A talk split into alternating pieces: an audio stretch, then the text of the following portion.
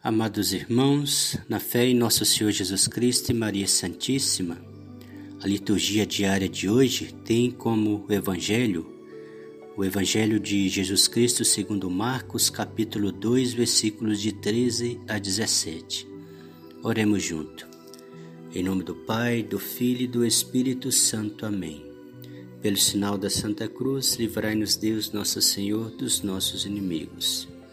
O Senhor esteja conosco, Ele está no meio de nós. Proclamação do Evangelho de Jesus Cristo segundo Marcos. Glória a vós, Senhor. Jesus saiu de novo para a beira do mar. Toda a multidão e até ele, e ele os ensinava. Ao passar, viu Levi, filho de Alfeu, sentado junto à banca de impostos e lhe disse: Segue-me. Ele se levantou e o seguiu. Estando Jesus à mesa na casa dele, muitos publicanos e pecadores tomaram lugar com Jesus e seus discípulos, pois havia muitos deles que o seguiam. Quando os escribas dos fariseus o viram comendo com os pecadores e os publicanos, perguntaram a seus discípulos: porque ele come e bebe com os publicanos e os pecadores? Jesus, que tinha ouvido tudo, disse-lhe: Não são os que têm saúde que precisam de médico, mas os doentes. Não vim chamar os justos, mas os pecadores.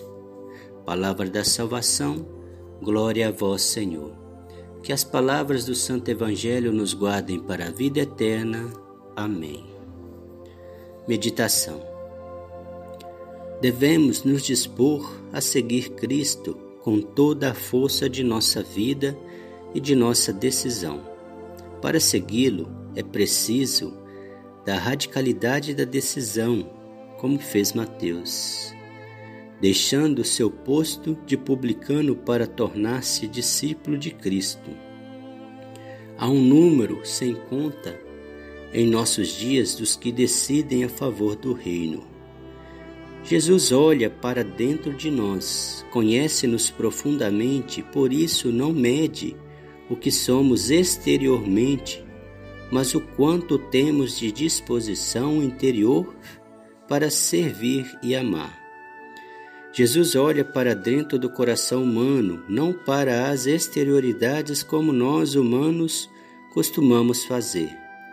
Por isso sabe que em Mateus mora um coração decidido e fervoroso pelo reino e o chama: Segue-me. E foi o que fez Mateus, também chamado Levi. Nossa Senhora também nos convida a ouvir e seguir seu filho Jesus. Ela é modelo de evangelho e de evangelização, pois ouviu e serviu a vontade divina.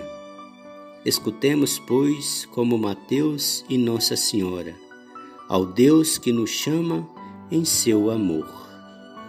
Vivendo, devemos disponharmos a cumprir hoje a vontade de Deus.